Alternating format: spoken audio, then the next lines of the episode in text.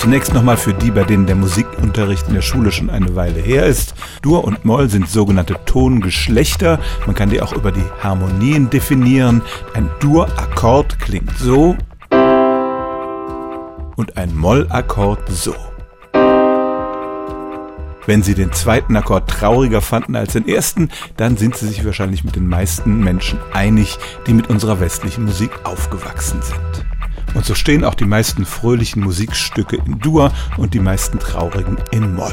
Es gibt Ausnahmen, zum Beispiel haben die Leser des Rolling Stone vor einigen Jahren den traurigsten Song aller Zeiten gewählt. Das war Tears in Heaven von Eric Clapton und das Stück steht in Dur. Umgekehrt gibt es auch viele fröhliche Stücke in Moll.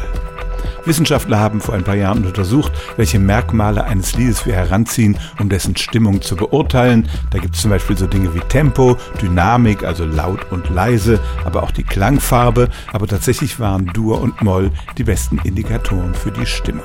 Und Forscher sind sogar in die tiefsten Tiefen Afrikas gereist, um Menschen zu finden, die noch nie unsere westliche Musik gehört hatten. Und auch die identifizierten eher die Mollstücke als traurig und die Dur-Stücke als fröhlich. Also, es wird noch diskutiert, ob das wirklich ein allgemein menschliches Empfinden ist oder ob wir darauf trainiert sind, aber die meisten traurigen Stücke in unserer Musik stehen tatsächlich in Moll und die fröhlicheren in Dur. Stellen auch Sie Ihre alltäglichste Frage unter stimmt's@radio1.de.